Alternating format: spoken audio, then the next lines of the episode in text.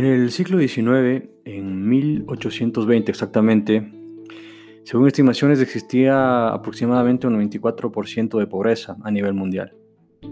Eh, ¿Qué ha sucedido eh, para que en los últimos 200 años este porcentaje se haya reducido drásticamente a un 10% según datos del Banco Mundial?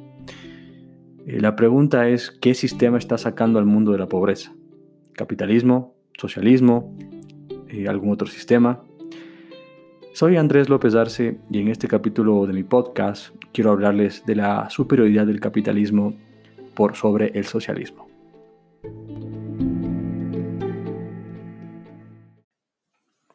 Quiero empezar planteándoles un ejemplo.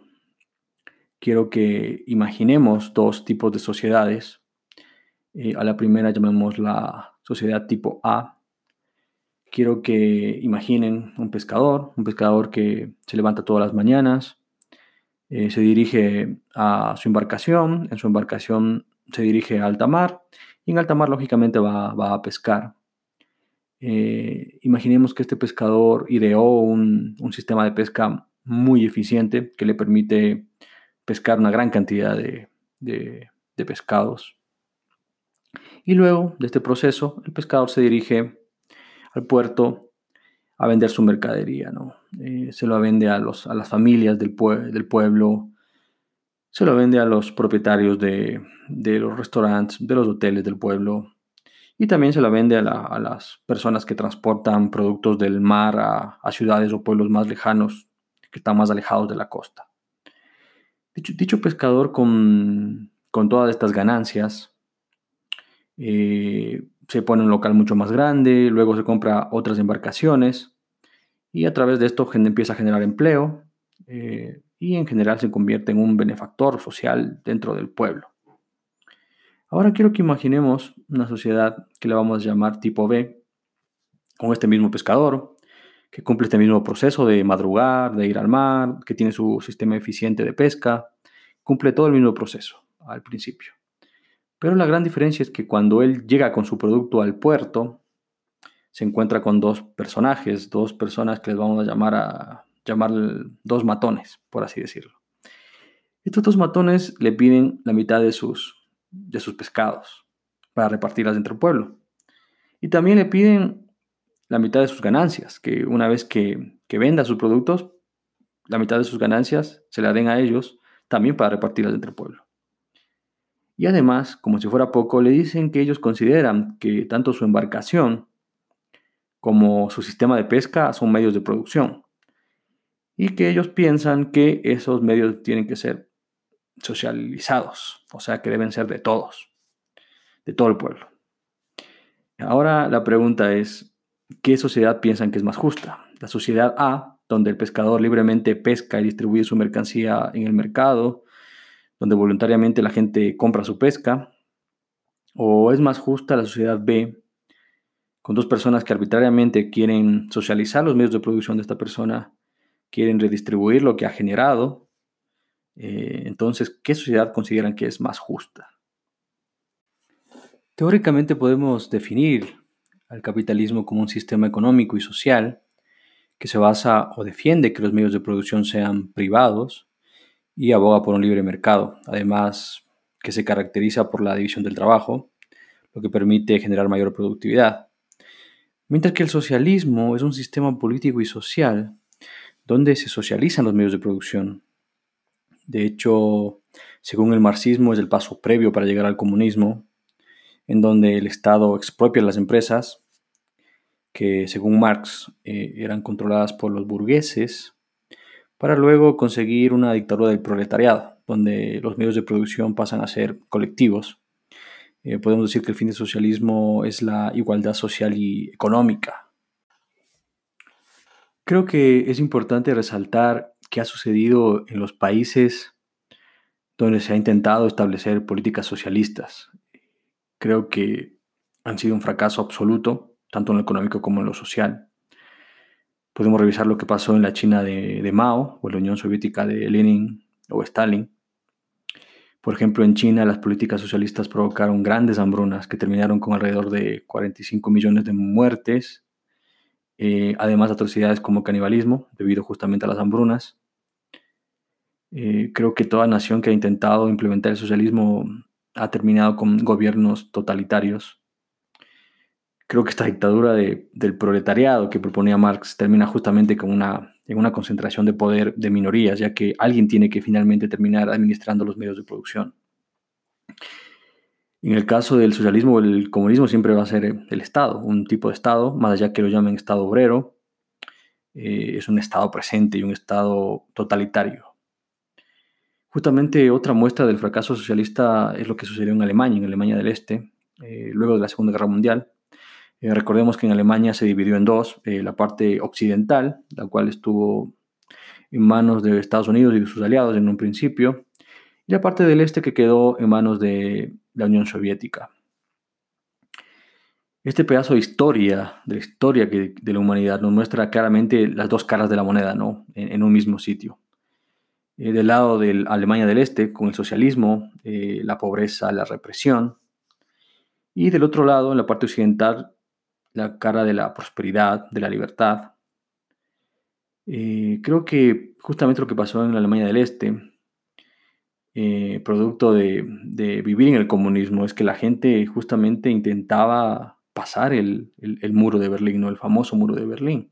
Pero claro, como todo, como todo gobierno totalitario eh, comunista al que intentaba huir de, sus garras, por así decirlo, era literalmente disparado, ¿no? Había trampas en medio de los muros, era algo atroz realmente. El muro finalmente cayó en 1989 y fue uno de los tantos factores que fueron anticipando la caída de la Unión Soviética, de hecho. Creo que se puede ahondar mucho acerca de los temas, de estos temas y creo que sería pertinente hacer un capítulo que se llame El fracaso socialista. Y podríamos incluir lo que ha pasado en Cuba, eh, lo que está pasando en Corea del Norte, que también es muy interesante. Recordemos que Corea estuvo en manos de Japón y post eh, Segunda Guerra Mundial igual hubo una división. Eh, la parte de Corea del Sur, que es la parte próspera, donde se aplicaba el capitalismo, y la parte totalitaria de Corea, que es la parte norte de Corea del Norte, creo que también hay dos caras de la moneda bastante, bastante claras. Bueno, dejemos para otro capítulo eh, el análisis de, de estos países socialistas. Ahora pasemos a ver qué ha pasado con la sociedad a partir de 1820, cuando culminaba la revolución industrial. A partir de eso, con la expansión del capitalismo y del libre comercio, creo que han sido las verdaderas armas para que se reduzca significativamente la pobreza. Como lo mencioné en un inicio, el 94% en 1820 a tener un 10% en la actualidad. Creo que esto todo gracias a la libertad, ¿no? La libertad del individuo para crear empresas, para poder interactuar libremente en el mercado, convirtiéndose en un benefactor, ya que crea productos o servicios que satisfacen necesidades de un público objetivo y además genera empleo y en general dinamiza la, economía. Es interesante revisar qué pasa en los países con altos índices de libertad económica, justamente. Por ejemplo, Suiza, Nueva Zelanda, Australia, Dinamarca. Son países donde más se respetan los derechos de propiedad y donde más se aplica el libre mercado. Estos países son ocho veces más ricos que los países más reprimidos en términos de PBI per cápita. Además, tienen 20 veces menos pobreza que que los países más reprimidos. Y lógicamente no es lo mismo ser pobre en un país libre y rico que en un país reprimido. Si, se compara el, el decil más bajo de ambas realidades, la persona que menos ingresos tiene en el país libre gana 11 veces más que la del país pobre. Esa es la realidad.